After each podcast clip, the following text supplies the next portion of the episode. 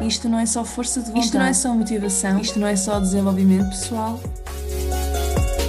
Bem-vindo ao podcast da Isabel. Isto não é só nutrição.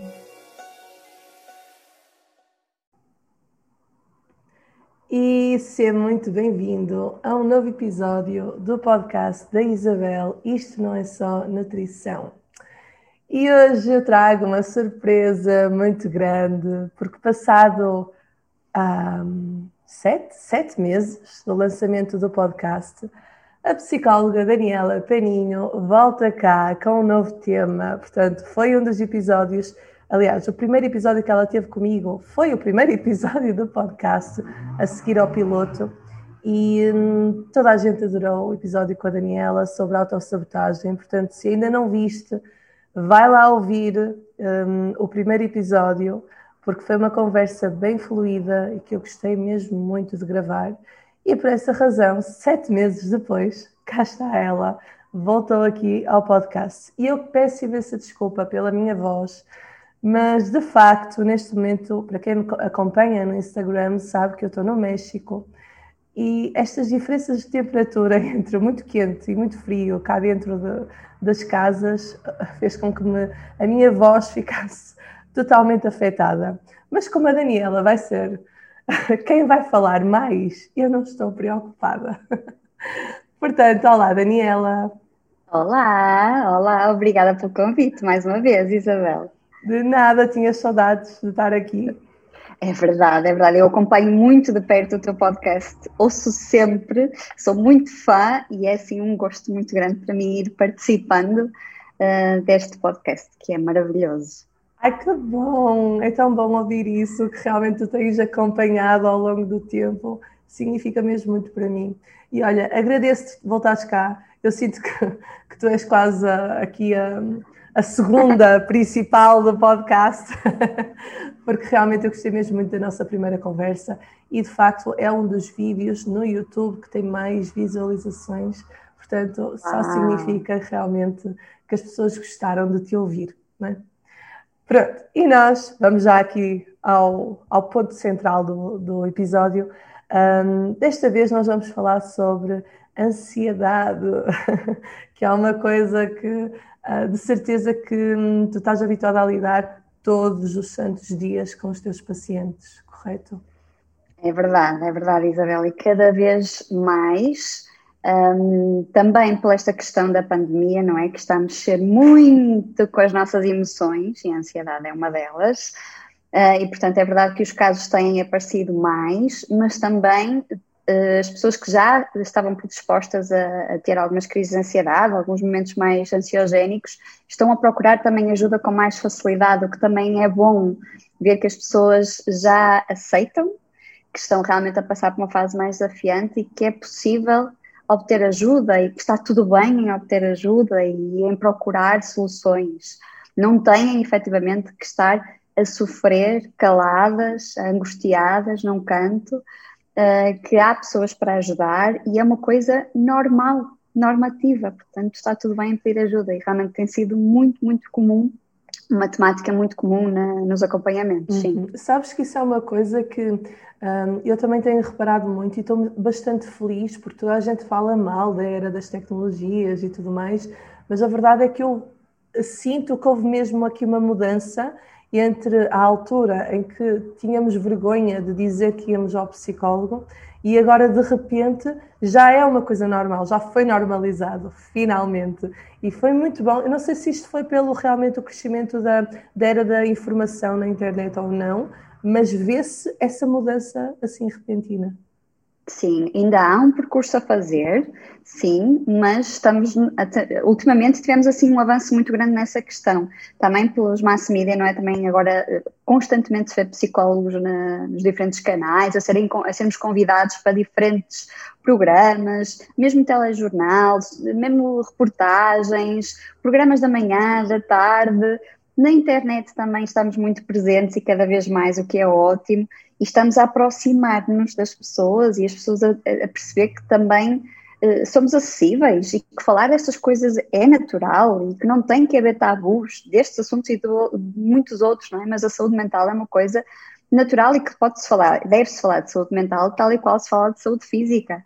Não é igual, é igualmente importante uh, e a verdade é essa, que estamos cada vez mais presentes, as pessoas estão a aderir mais, a conversar mais, a querer saber mais e a procurar mais ajuda. É muito bom o caminho uhum. que estamos, estamos a é, fazer. É, e lá está, e as pessoas também já têm a noção de que realmente, quer seja a nível estético, quer seja a nível de doenças, é tudo, funciona tudo, não todo. Portanto, não é só tipo, ah, de repente vou para o ginásio e vou resolver tudo, ou de repente vou para o nutricionista e vou resolver tudo. Não, tem que haver nutricionista, tem que haver ginásio, tem que haver um, um psicólogo. No fundo, está tudo interligado, não é? Estou sempre Sem a dizer, dúvida. uma pessoa puxa o fiozinho e vem o novelo todo atrás. Portanto... Exatamente, exatamente. E o teu trabalho é um espelho disso, não é? Portanto, tudo o que, que vais por ali falando na, nas tuas páginas é muito mais para além de só nutrição, como tu disse, tal e qual o nome do podcast, não é? Exatamente, exatamente. Olha, e diz-me então afinal o que é que é isso da ansiedade? E eu pergunto hum, diretamente esta pergunta porque há muita gente que tem sintomas e não associa a ansiedade, acha que são coisas leves, sem importância, vamos imaginar uma falta de ar ou um aperto no peito, por isso desconstrói aqui este ponto de o que é que é a ansiedade afinal. Ora bem, a ansiedade é uma emoção, tal e qual temos a tristeza, temos o medo, temos a vergonha, temos a angústia, temos a alegria, Uh, portanto, a ansiedade é uma coisa uh, emocional que é para ser sentida e não há forma, porque depois muitas vezes chegam até mim a dizer: Daniela, quer deixar de sentir ansiedade. E eu digo sempre: pessoa, é impossível deixarmos de sentir ansiedade. Todos nós, sem exceção, e aqui todos que nos estão a ouvir, de certeza absoluta que em algum momento já sentiram ansiedade. Porque é uma coisa normativa, é uma coisa normal. Claro que também vamos falar aqui um bocadinho sobre a ansiedade que começa a ser mais desadaptativa, não é? Níveis de ansiedade mais desadaptativos. Mas a ansiedade em si é algo positivo, que é algo que surge para nos proteger, não é? Porque lá muito atrás, os nossos antepassados, não é? Uh, foram desenvolvidos uh, uma série de recursos e de dinâmicas internas que o nosso organismo tem para nos proteger dos perigos não é? E a verdade é que nos nossos antepassados haviam muito mais perigos do que hoje em dia, não é? Portanto, um, havia as, as, outras comunidades, havia os animais, a, a, natureza, portanto, vivíamos em constante perigo, digamos assim. E, portanto, a ansiedade é um clique, é um gatilho que nos coloca alerta para o perigo. E antigamente fazia todo sentido, porque efetivamente, de forma real, estávamos constantemente em perigo. Agora, os anos foram passando, os milhares de anos foram passando, e a verdade é que o nosso, o, o nosso modo de funcionamento manteve-se o mesmo. Só que agora, os perigos, muitos deles não são reais, são apenas mentais, estão aqui dentro. E o nosso cérebro não consegue distinguir o que é que é um perigo real que realmente nos está a acontecer à nossa frente e um perigo que está na nossa imaginação, que estamos a imaginar que nos está a acontecer ou que nos vai acontecer. E o gatilho para ativar a ansiedade, que é um, um sistema de proteção do nosso corpo, é exatamente o mesmo. Estando eu perante vá, um cão perigoso à minha frente, que está a correr na minha direção, ou imaginando eu que vou sair à rua e vou ver esse cão perigoso a correr na minha direção. O mecanismo da ativação corporal, que depois vem os sintomas todos atrás, que vamos já conversar sobre eles, é exatamente o mesmo. Portanto, a verdade é que nós evoluímos muito, mas há uma série de mecanismos aqui dentro que, que, que estão muito mais adaptados à realidade que era na, na antiguidade do que hoje em dia, em que realmente vivemos num mundo relativamente seguro e vamos, vamos sempre interpretar como um mundo seguro, como sítios seguros, que a probabilidade de acontecerem desgraças é muito pequenina um, e, e, que nós focamos muito mais no, nos perigos, muitos deles, mentais e reais, não é? Uhum, uhum. Sabes que tu estás a falar disso, realmente a, a, mente humana é assim um mundo, meu Deus. Mas há, há uma coisa que, que eu costumo fazer comigo própria e que me ajuda imenso também a manter a tranquilidade, que é quando eu estou com medo de determinado de algo, por exemplo, agora que eu fiz esta viagem, obviamente que existiram medos antes de eu vir uhum. para cá, Um, a pergunta que eu faço a mim própria é sempre: o que é que é o pior que pode acontecer? E muitas das vezes o pior que pode acontecer é eu voltar à situação em que eu estava há um mês atrás, ou, ou então naquele momento. Portanto, quando nós pomos em perspectiva e realmente estamos com a cabeça fria e pensamos o que é que é o pior que pode acontecer, é, por exemplo, eu realmente ficar, se vamos imaginar, sem casa e ter que viver uns tempos para a casa dos meus pais ou para a casa dos meus amigos, ou não sei o que, não sei o que mais. Assim já nos, dá, já nos ajuda a manter esta sanidade mental, não é? Esta paz mental. Isso, isso é uma das estratégias muito utilizadas, não é? O, pensar no pior cenário possível. Porque, efetivamente, o pior cenário possível, para além de ser pouco provável que aconteça, mas também não vamos pintar o mundo cor-de-rosa, e também estou sempre a dizer isto, não é? A positividade tóxica também não é, não é bom. Achamos que vai ser sempre tudo incrível, tudo perfeito, tudo cor-de-rosa. Não é. Agora, se existir ali uma, uma ínfima probabilidade de acontecer o pior cenário, vamos então pensar também nele e ver se não haverá soluções em cima desse cenário, que há sempre. Não é? Costumo dizer que só não há solução para a morte.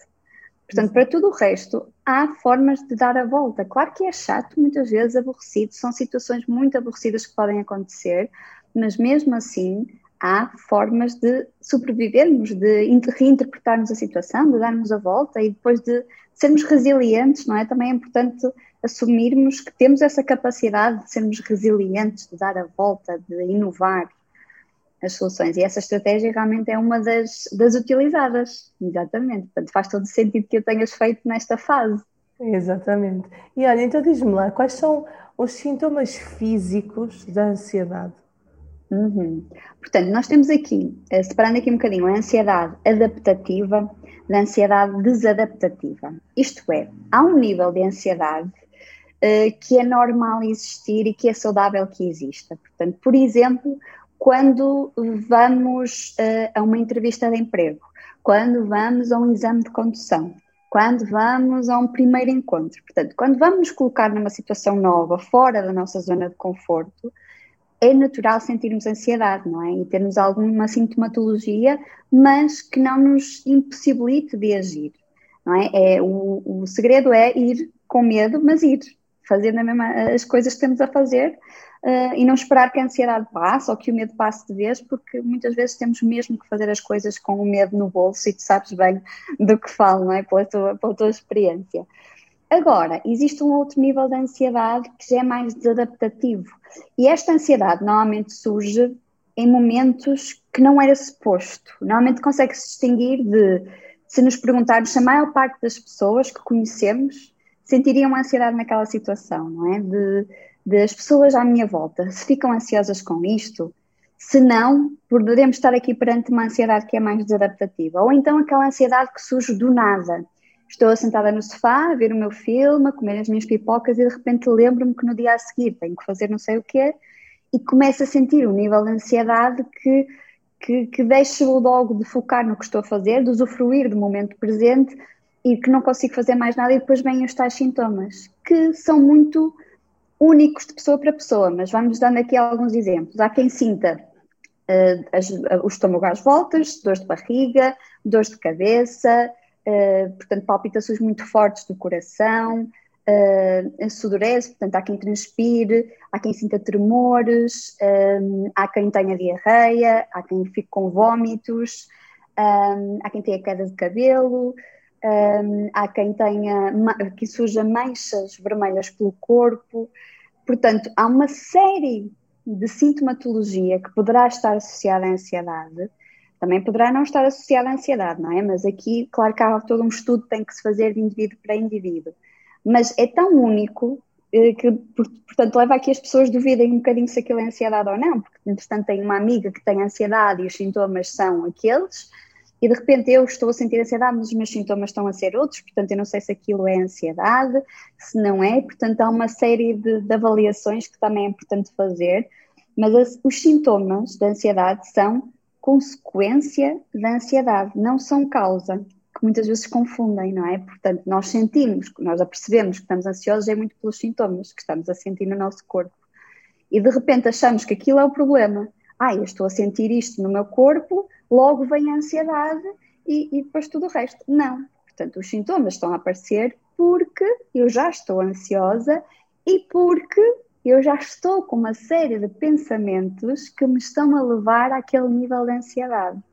Portanto, os sintomas não são o problema, não é sobre eles que devemos atuar, e portanto, aqui, e até introduzindo já aqui um bocadinho a, a história da, da medicação, é? a medicação ajuda efetivamente para diminuir estes sintomas físicos.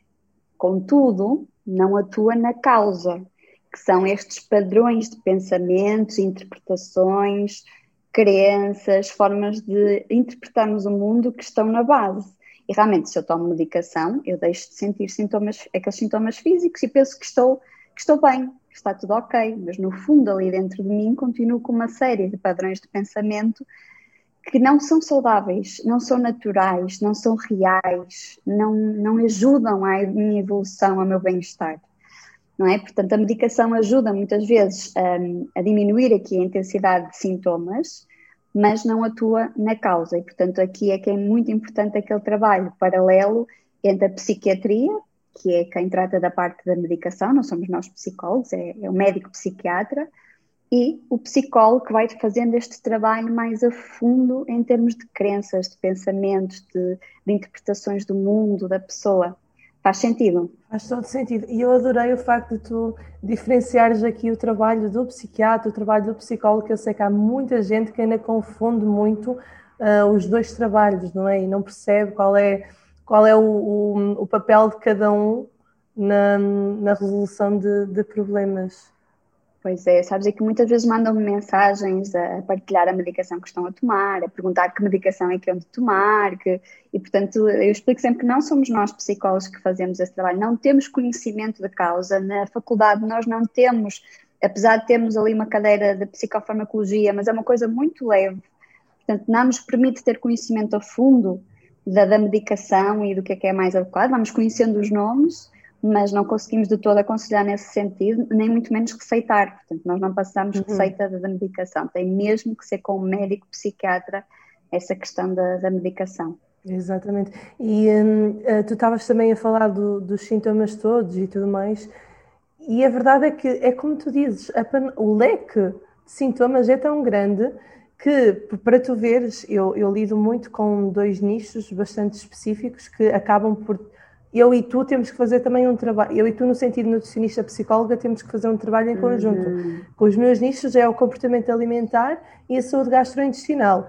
Pronto, o comportamento alimentar já, já se percebe o porquê, mas na parte da saúde gastrointestinal vêm muito, muitas síndromes do intestino irritável, muitas úlceras, muitas hum, condições de saúde que claramente que as pessoas não entendem, mas que é mesmo hum, a parte mental que está a causar as, aqueles sintomas. E isso é uma coisa que eu digo logo na primeira consulta, ok, nós viemos de facto com a alimentação, nós conseguimos atenuar sintomas, nós conseguimos perceber que há aí coisas que não estavam bem, que a flora intestinal estava afetada e eu consigo resolver, mas se daqui a dois, três meses a coisa não melhorar, é puro mental, então aí eu vou reencaminhar vais, vais para um psicólogo, vais para outro sítio, porque não é aqui que tu vais resolver esses sintomas. E há pessoas que têm dificuldade em acreditar que este sintoma que eu sinto é por ansiedade ou stress. Não pode ser, tem de ser da comida, não uhum. pode ser, mas não. Uhum. É a grande causa, é mesmo a ansiedade e o stress. É incrível, é incrível, porque é tão físico, uhum. não é? Que, que parece que é impossível isto vir de algo mental, não é? De algo psicológico mas é assim que nós funcionamos e é incrível, é verdade, é um mundo muito fascinante e ainda muito muito por conhecer também, não é? Porque a causa e efeito é muito difícil de encontrar, há muitas hipóteses que vamos explorando, mas é um mundo incrível e é verdade mesmo, não é? Portanto, uhum. nós não estando bem a nível emocional, a nível psicológico, o nosso físico vai se ressentir e há pessoas que ficam seriamente doentes por, eh, por questões mentais, por questões e que nem se apercebem, porque muitas vezes, uh, Isabela, não, nós nem, nem estamos conscientes de, da forma, destes padrões de pensamento que temos, porque já é uma coisa que está na nossa história desde sempre. Possivelmente que a nossa família também tem aquela forma de pensar, de interpretar o mundo, e depois vamos acabar por nos rodear também de pessoas que pensam mais ou menos da mesma forma, que nem percebemos que aquela forma de pensar, que aquela interpretação que estamos a fazer não é saudável e que existem outras, E então nem paramos para perceber o que padrão de pensamento é que ali está que não nos está a fazer bem, porque achamos que é normal. E eu dou sempre o exemplo de, por exemplo, na minha família, muitas pessoas tomam medicação para dormir. E eu cresci no meio em que as pessoas tomam, os adultos tomam medicação para dormir. E eu sempre achei que ia chegar a uma certa idade que eu ia tomar medicação para dormir porque era, para mim era normal, era natural. E não é normal, não é natural tomar medicação para dormir. O normal é dormirmos de forma orgânica, de é? sem necessitarmos de recorrer a estes estratagemas. Mas eu própria senti isso, portanto acredito que muitos, muitas histórias que me chegam também vêm muito daí do ah, ok, mas as pessoas fazem isto, portanto eu também vou fazer porque é normal. Uhum. E nem se questionam de outras formas de interpretar o mundo. Sem dúvida, e, e, também pegando em tudo aquilo que tu estás a dizer, é muito, é muito também aquilo que eu estou sempre a dizer aos meus clientes, em vez de nós tentarmos meter, tentar resolver o problema com pensinhos, não, nós temos que ir ao fundo da questão, nós temos que perceber de onde é que isto veio, quais são as crenças que nós temos, trabalhar o, o passado, não é? que é para nós conseguirmos uhum. resolver estes problemas. Estavas a falar aqui da família, tenho uma pergunta muito específica, talvez um pouco ignorante para fazer, mas uh, estou muito curiosa. Uh, a ansiedade pode ser algo hereditário? Pode ser, há ali uma, uma percentagemzinha que poderá ser hereditário, mas mais que isso, é, é mesmo cultural, é mesmo de, da educação. E, e, está provado cientificamente não é, que pais ansiosos, por norma, geram filhos ansiosos, mas muito, por exemplo, questões da superproteção que existe, não é? Porque se uma mãe é super protetora, uh, liga constantemente para a criança, não a deixa a criança fazer nada, portanto anda muito em cima, a paparicar e cuidado com isto, olha aquilo e se, é? Este, este estas mensagens que estas mães vão passando com muito amor, com muito carinho, mas estão a passar que mensagem no fundo à criança? É que o mundo é um sítio perigoso, que podem acontecer desgraças constantemente, que, por exemplo, as pessoas não são de confiar, que conduzir é perigoso, que sair à rua é perigoso, que, sei lá, uma série de coisas tão pequeninas que às vezes eh, vamos, vamos recebendo dos nossos pais que depois vão gerando padrões de interpretação do mundo, não é? Como algo muito perigoso. E que de repente essa criança vira um adulto que vê perigo em tudo, em tudo, em coisas muito pequeninas. E ganham medos, fobias até, que depois pode desenvolver algumas fobias já mais complicadas e que deixam, depois é este o problema, é quando a pessoa deixa de ter uma vida normal por medo disto ou daquilo. Porque enquanto a pessoa consegue, sente medo, sente ansiedade, mas consegue arranjar estratégias internas para fazer na mesma o dia a dia normal, está tudo ok, portanto está a fazer o seu processo. Agora, quando a pessoa deixa de aceitar convites de amigos, deixa de tirar a carta de condução, deixa de ir a um exame na faculdade, deixa de sair para, para conhecer alguém, deixa, às vezes mesmo de sair, ponto final, um, portanto, de viajar, de passear, de. Enfim, quando a pessoa começa a dizer muitos nãos e a fechar-se, a isolar-se, começa a ser um, um, um, problema mais sério, não é? Que a pessoa acredita piamente que não tem estratégias internas e competências para fazer face à vida normal. E tem.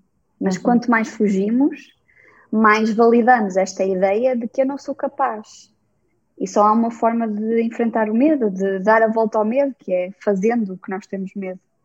Não há outra forma. Podemos imaginar que estamos a fazê-lo e depois há outras estratégias, não é? Em termos de psicologia para o fazer, a imaginação, a imagética e para lá. É? Mas se não formos ao real, um, não conseguimos realmente desenvolver estratégias para fazer face ao que nos faz, nos faz medo. Lá está, essas pessoas que se isolam que têm tais comportamentos de fuga das situações, é que começa a ser mais complicado e é algum sinal de alerta. Exato, e é aquilo que dizem sempre: um, casa de pais, escola de filhos. e nós já falamos, não sei se foi na, no episódio sobre autossabotagem ou se foi noutra conversa que nós tivemos, que nós falamos muito sobre isto da problemática das crianças, em que realmente em crianças nós absorvemos tudo, absorvemos mesmo tudo, tudo. Então as pessoas às vezes, os pais, os, os avós, acham que a criança, ah, não, vamos falar isto, que a criança não vai, não vai acontecer nada. Mas na verdade é a altura em que realmente a criança está a absorver tudo. Portanto, é preciso ter muito cuidado com a forma como nós falamos. Sim, sim, é? sim, sim, sim. E por mais que nos custe, porque nós adultos também temos medo, não é? Exato. Mas quando estamos perante uma criança, temos que fazer um esforço consciente para não passar os nossos medos. Claro que é importante alertar, claro que é importante, mas uma coisa mais real, não é? E não irmos para aquele. Já basta as notícias que vemos na televisão, não é? Que já fazem um mau trabalho por si. Quando as crianças veem as notícias de, dos homicídios, de coisas assim, dos grandes assaltos, de, que depois começam a meter na cabecinha que aquilo é realidade e que é comum, e não é tanto assim, uhum. e começam a desenvolver aí medos que depois uh, podem ser muito complicados de dar a volta, sem okay. dúvida. É isso. Olha, tenho aqui mais, tenho várias perguntas para ti. Isto é um tema. uh, olha, esta pergunta é: se existem tratamentos específicos para a ansiedade? Sim, Olha, eu falando aqui, aqui puxando uh, a brasa à minha sardinha, um, eu, eu em termos de, de, psicologia eu trabalho com, com a área cognitiva comportamental, portanto que é uma intervenção muito cognitiva, não é? Portanto, em que nós intervimos muito na, na questão da interpretação que a pessoa tem do mundo, não é? E, e realmente esta é uma das bases da ansiedade e também temos eh, provas científicas de que este, este, esta intervenção é efetivamente muito eficaz quando levada a sério, quando sendo consistente, não é? e quando a pessoa se envolve a sério também na, na intervenção. Mas esta ideia de trabalhar uh, a, a, interpretação que temos das situações, do mundo, a nossa a interpretação de nós próprios, dos nossos recursos, é importante para depois modelar a forma como nos sentimos e depois também modelar a forma como, como agimos, não é? Portanto, isto é um, um, ciclo muito, muito interligado, porque se eu penso de forma mais realista ou mais positiva, eu vou sentir-me melhor, e se eu vou me sentir melhor, os meus comportamentos vão refletir isso, e vou arriscar mais, vou estar mais tranquila, vou fazer a minha vida mais normal, e portanto esta, este foco no cognitivo é uma área muito importante e em termos de psicologia é, é onde eu intervenho. Mas depois temos uma série de, de ajudas que, que, podem, que podem ajudar muito, não é? Por exemplo, tudo o que acalma a mente uh, ajuda. Portanto, temos o exercício físico, temos a meditação, temos a prática, que eu gosto muito também da, da atenção plena, não é? Do mindfulness, de, de focarmos no aqui e agora. Uh, portanto, existem uma série de, de exercícios, de estratégias para para ajudar a pessoa a focalizar-se no aqui e agora, no que, no que está a acontecer agora, porque lá está a ansiedade, remete-nos muitas vezes é para o futuro, para cenários desconhecidos.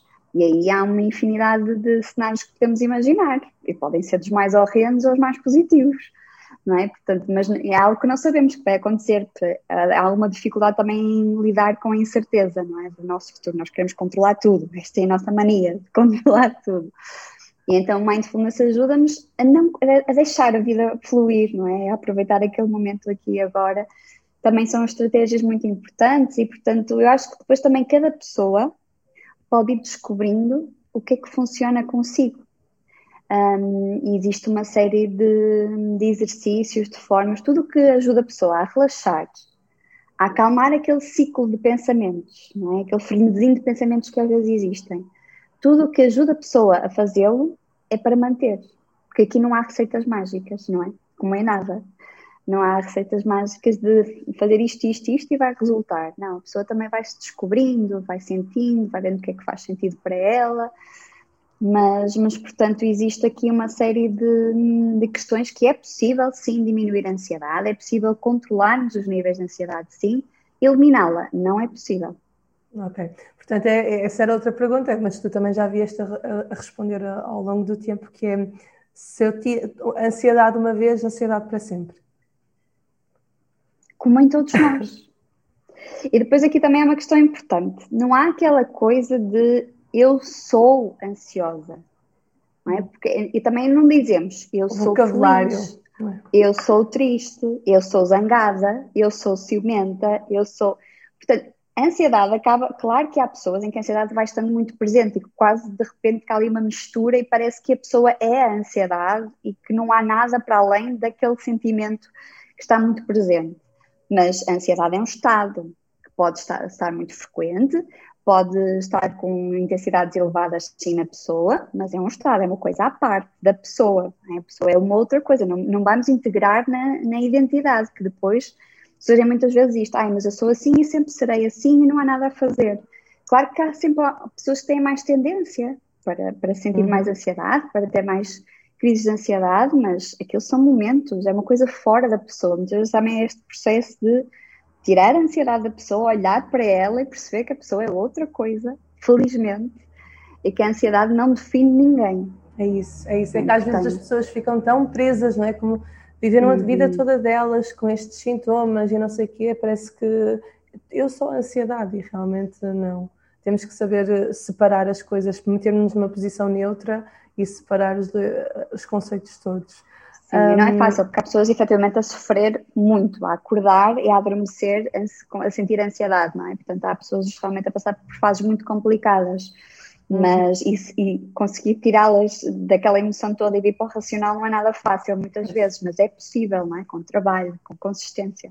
Exatamente, acreditando. Olha, e tu há bocadinho falaste então, hum, se bem me recordo, que nem sempre é algo mau, não é? A ansiedade nem sempre é algo mau. Hum, em que situações é que pode ser uma coisa boa? Uhum. Nas situações que estava, em que precisamos de estar alerta, é quase aquela adrenalinazinha que precisamos de ter para fazer qualquer coisa, não é? Porque a ansiedade também tem ali um nível em que nos dá energia, um, em que ai, todos nós também reconhecemos aquela ansiedade de ai, nunca mais chega, aquela ansiedade boa, ai, nunca mais chega aquele momento, ai, estou tão ansiosa que chega aquele jantar ou aquele, aquele momento que eu, as férias, o fim de semana, não é? Portanto, essa ansiedade é, é dá-nos energia, dá-nos esperança, dá-nos bom, boas emoções à volta.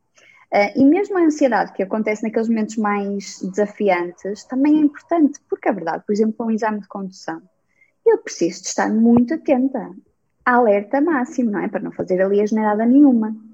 Um, e então a ansiedade vai ajudar a ativar ali os meus sensores para possíveis perigos naquele momento do exame de condução, até um nível, não é? Lá está.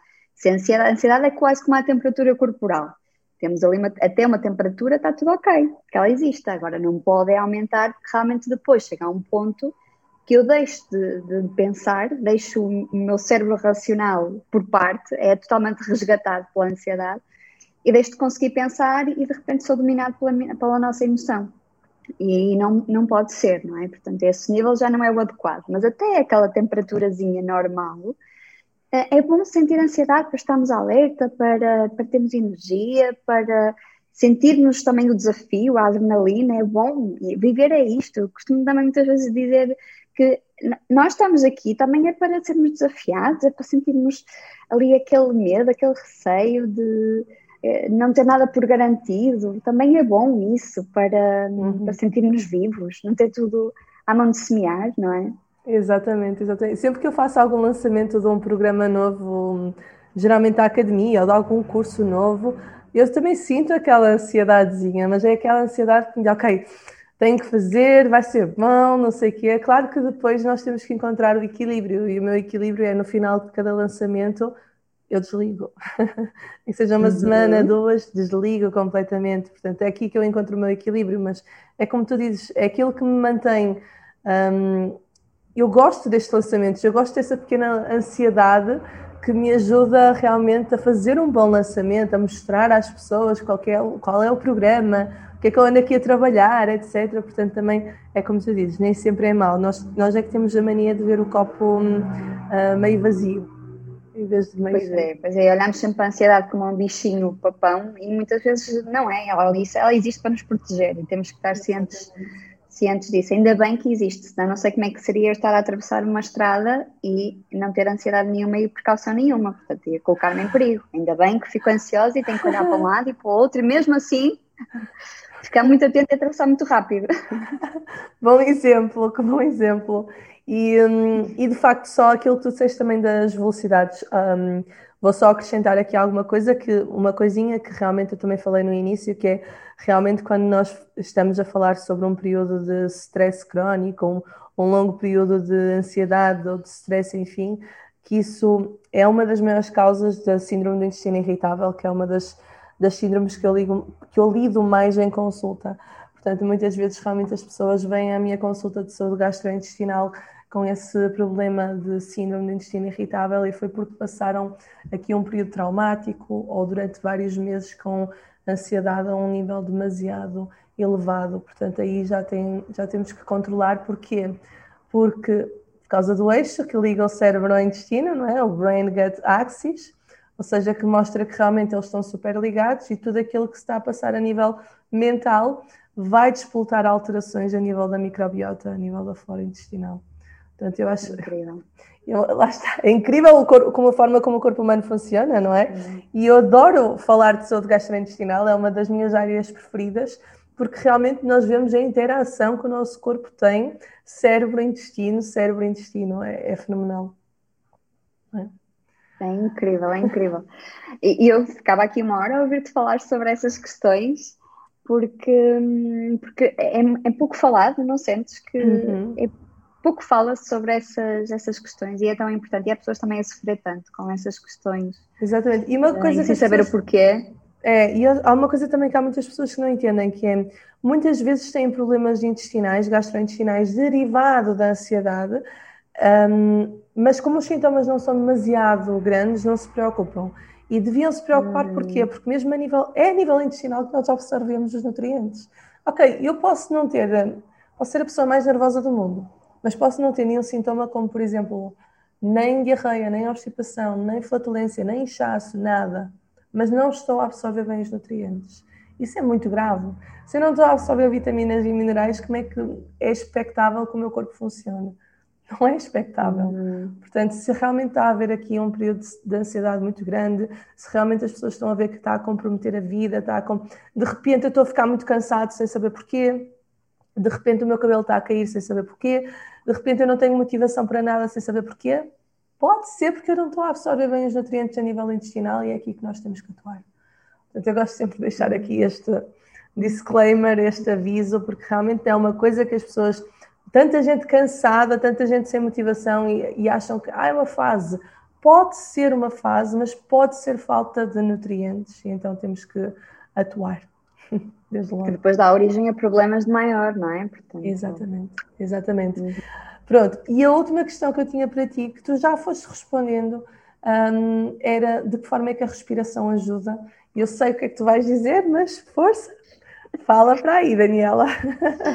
Ora bem, a respiração é a base de tudo, de tudo, de tudo, não é? Portanto, e é tão desvalorizada que a verdade é que nós, no nosso dia a dia, respiramos mal. Uh, porque respiramos de uma forma muito superficial, não é? Muito aqui, muito rápida. Uh, e, e, o parar para fazer respirações profundas, não é? Idealmente com o diafragma, que é aquela de insuflar a barriga, não o peito, não é? Insuflar a barriga, inspirar de forma lenta, profunda, aguentar ali durante um bocadinho e expirar também de forma muito lenta.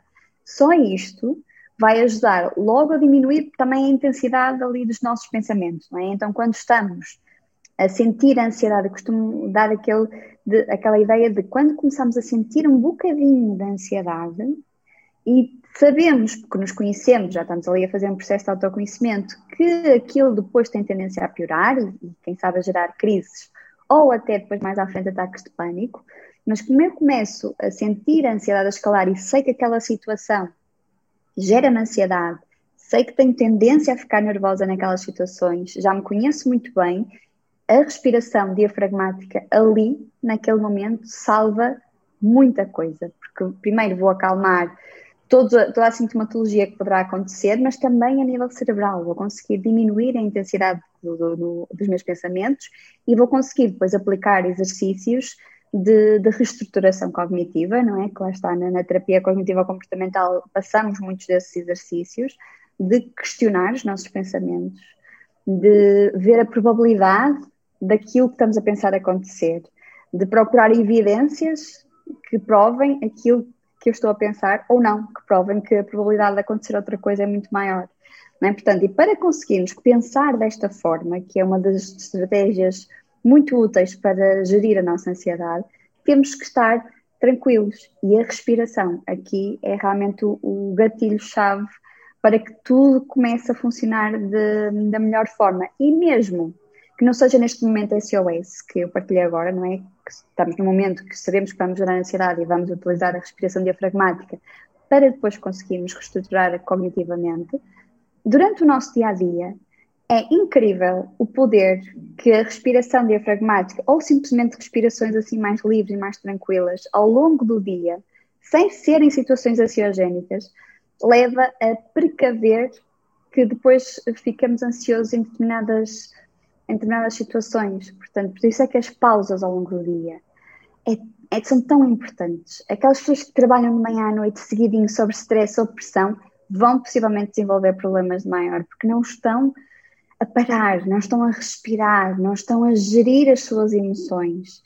E realmente é importante irmos parando, à meia da manhã, à hora do almoço, à meia da tarde, ou quando conseguirmos, respirar um bocadinho, apanhar ar puro um, e, e tranquilizarmos um bocadinho o nosso corpo, porque sempre que respiramos de forma pausada, estamos a dizer ao nosso organismo: está tudo ok, estamos em segurança. Portanto, escusas de ativar aí os teus mecanismos todos de SOS, porque está, eu estou segura, apesar de estar aqui com estes pensamentos e com alguns receios, eu estou segura e vai correr tudo bem.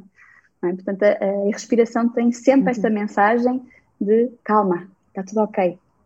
Sem dúvida.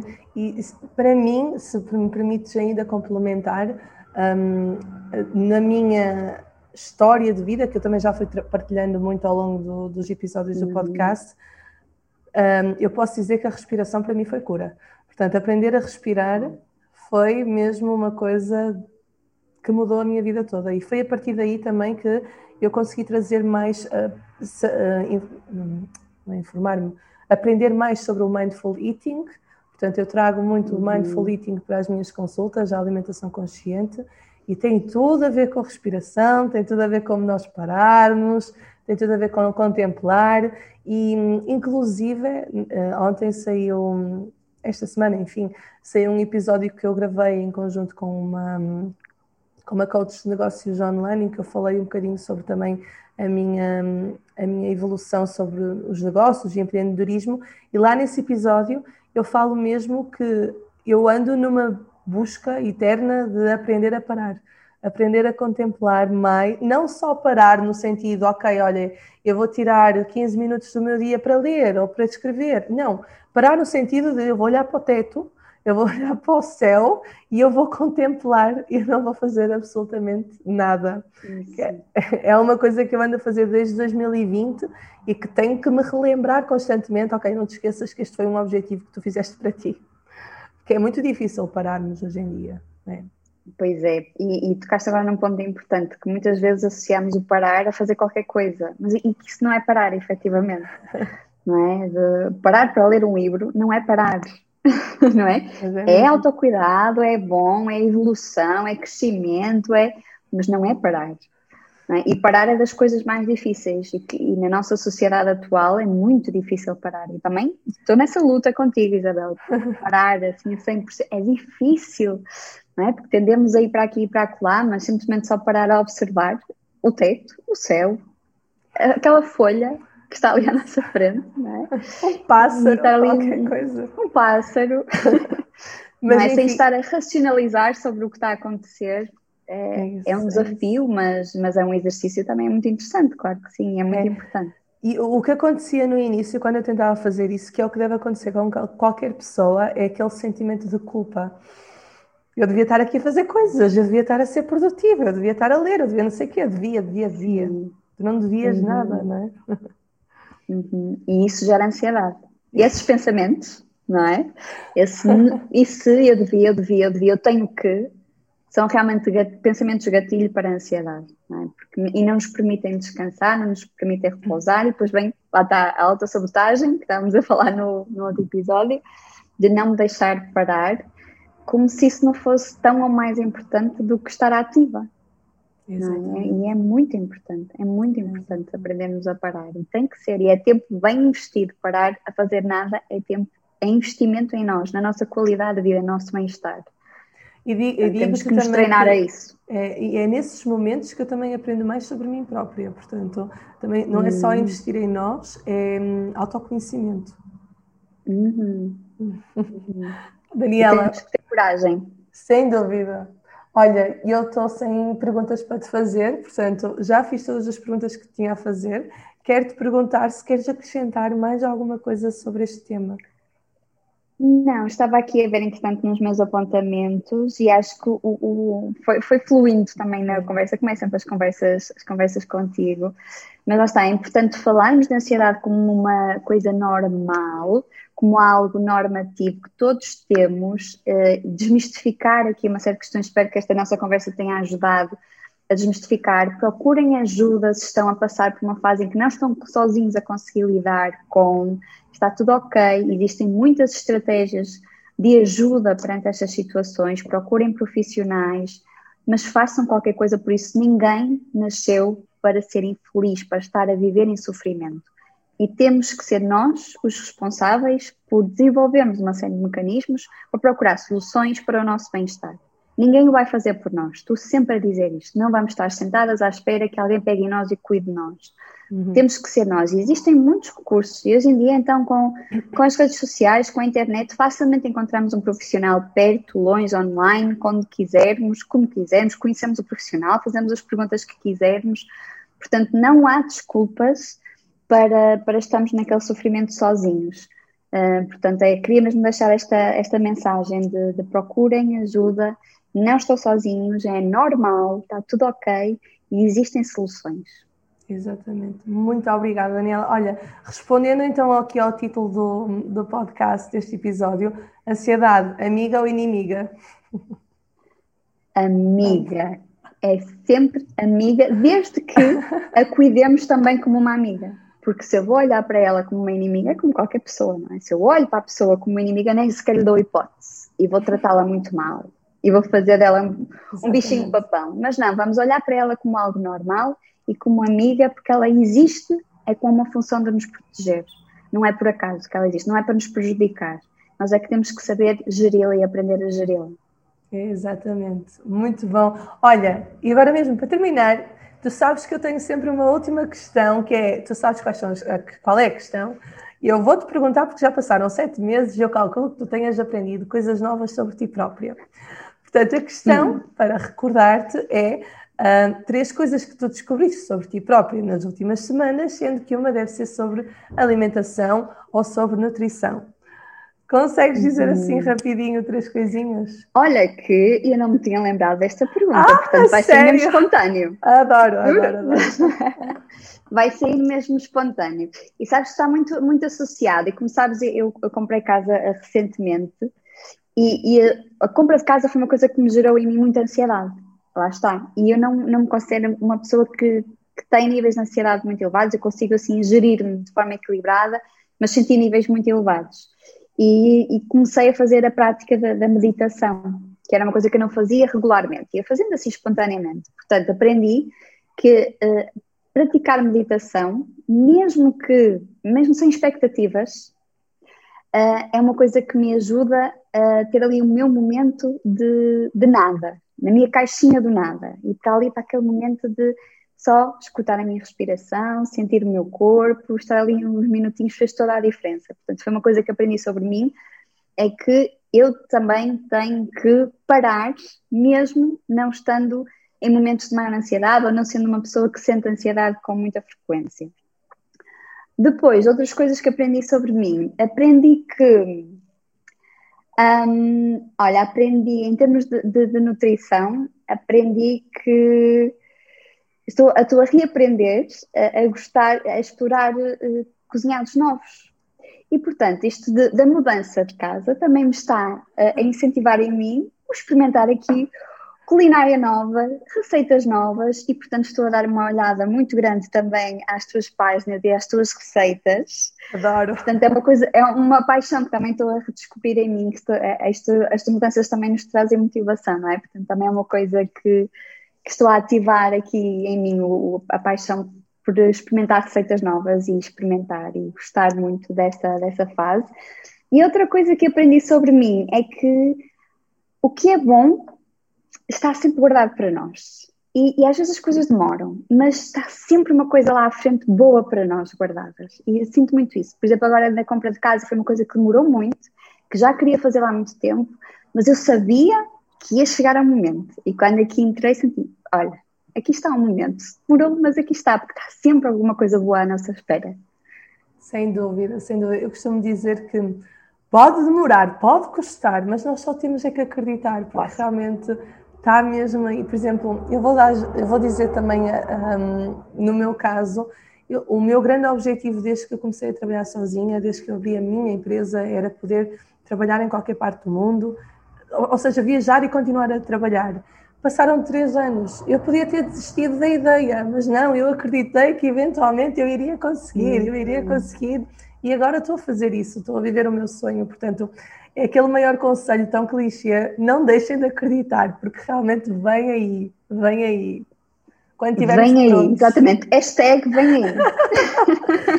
Olha, eu quero, eu vou terminar este episódio e eu quero que as pessoas que ouviram até aqui comentem o hashtag vem aí, porque vem mesmo.